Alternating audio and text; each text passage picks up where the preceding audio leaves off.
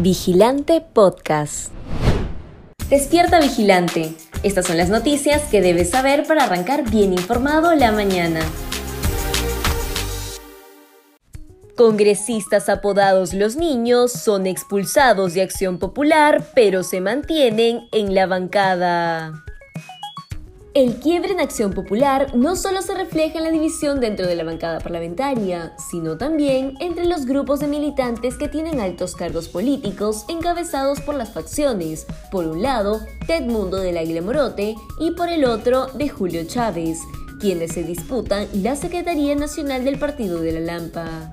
Del Águila Morote fue ganador de la Secretaría Nacional en medio de una denuncia de fraude hecha por su contrincante Chávez Chiong quien es alcalde de San Martín de Porres y esposo de la parlamentaria andina Leslie Lazo. Según Chávez, se anularon votos que le daban ventaja en el proceso de elección interna.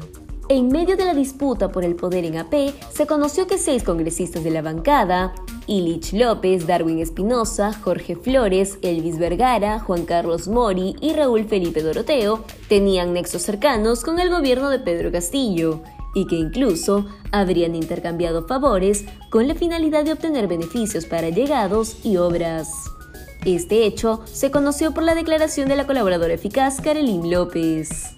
Así, durante un plenario nacional extraordinario, se dispuso la expulsión de los seis congresistas investigados por la Fiscalía de la Nación.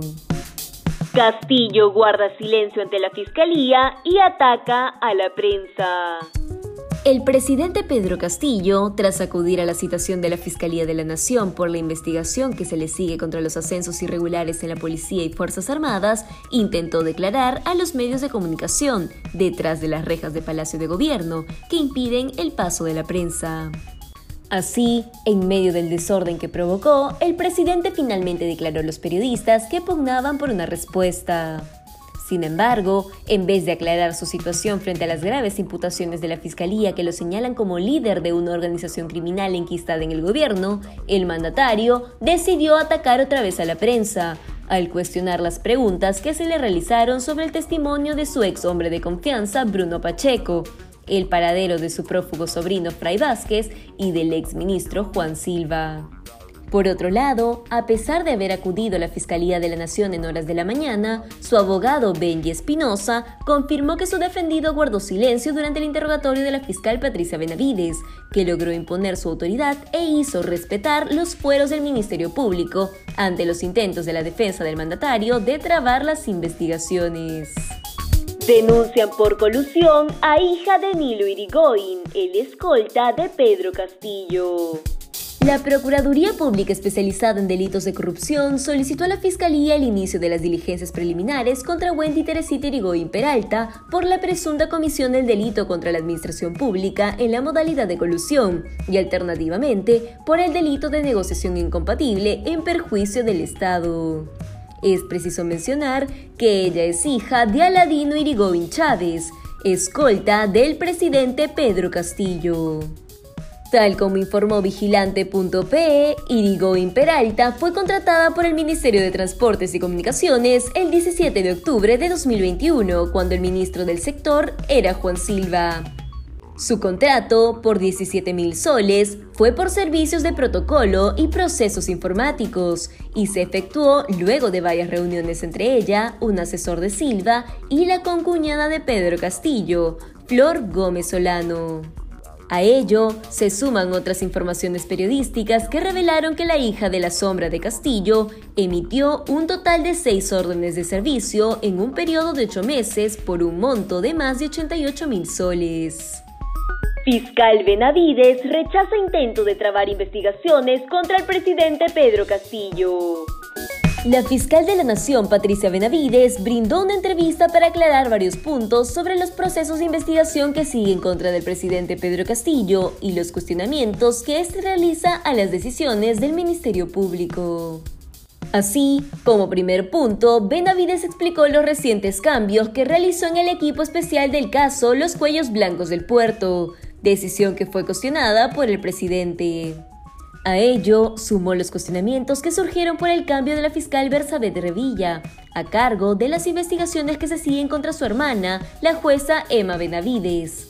Esto por los presuntos delitos de cohecho y asociación ilícita para delinquir en la modalidad de organización criminal.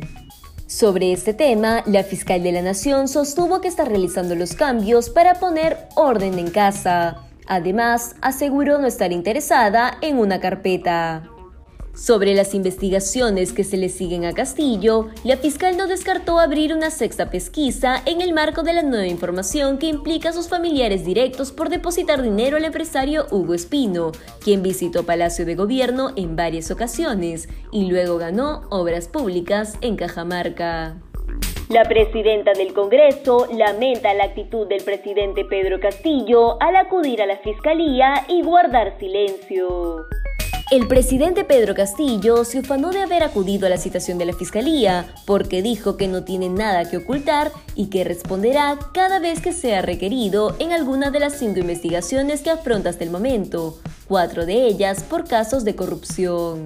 Sin embargo, poco después, su propio abogado Benji Espinosa precisó que en realidad, en la diligencia, Castillo solo se limitó a negar las imputaciones de organización criminal del Ministerio Público y luego se acogió a su derecho a guardar silencio en el interrogatorio que tenía previsto hacer la fiscal de la Nación Patricia Benavides, quien denunció presiones y hostigamiento desde el gobierno. Tras conocer el hecho, la presidenta del Congreso, Lady Camones, lamentó la actitud del mandatario debido a que evidencia un doble discurso. Además, aseguró que callar no es colaborar con la justicia. Si deseas seguir informándote, te invitamos a revisar nuestra web vigilante.pe. No olvides suscribirte a nuestro canal de YouTube y seguirnos en redes sociales como Facebook, Instagram y Twitter. Ahora también podrás escucharnos a través de Apple Podcasts, Google Podcasts y Spotify.